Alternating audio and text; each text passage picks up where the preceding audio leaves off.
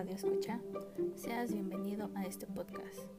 Mi nombre es Fernanda Burgos y el día de hoy les hablaré sobre un tema social, los prejuicios. ¿Qué son los prejuicios? Pues bueno, de acuerdo con la Real Academia Española, la palabra prejuicio proviene del latín predicium, que significa decisión prematura. Entonces, ¿qué es un prejuicio?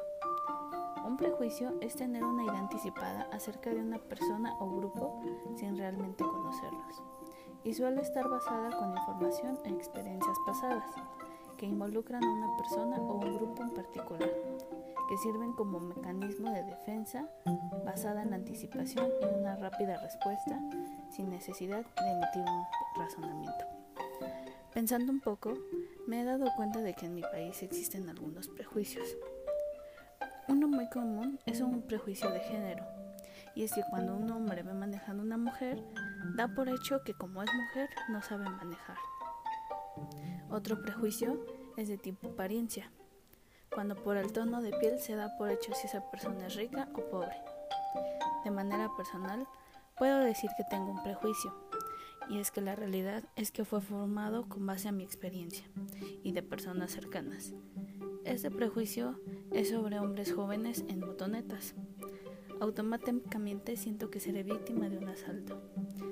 Estoy consciente de que debo trabajar en él porque el que mi experiencia me haya hecho creer que todos los jóvenes que utilizan una motoneta van a delinquir no quiere decir que todos los jóvenes que hacen uso de ella lo utilicen para dichos actos. Pero entonces, ¿qué podemos hacer para evitar los prejuicios?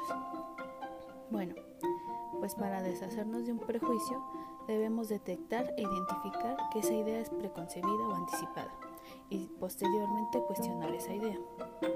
Retomando el prejuicio de que una mujer no sabe conducir, primeramente es preguntarnos, ¿por qué creo que las mujeres no saben conducir? ¿Qué hechos me han servido para crear este prejuicio? ¿Realmente todas las, mujeres, no saben conducir? ¿Por qué creo que solo las mujeres son las que no saben conducir y por qué los hombres sí? En el caso del prejuicio por la tonalidad de una persona, preguntémonos, ¿por qué creo que una tonalidad define la clase de una persona? ¿Por qué me importa la tonalidad de una persona? ¿De verdad el tono de piel de una persona es relevante? De manera personal, Debo seguir cuestionándome cada vez que vea o piense en hombres jóvenes con motoneta, porque sé que no todos los que la usan son personas que se dedican a saltar. También la pueden utilizar como su medio de transporte personal o de trabajo. Cerrando con este tema, puedo comentar que la realidad es que los prejuicios alejan a las personas en lugar de unirlas. Esto es porque tardamos muy pocos segundos en construir un prejuicio. Mejor, regalémonos unos segundos más para razonar y así evitar los prejuicios. Yo soy Fernanda Burgos y esto fue ¿Qué son los prejuicios?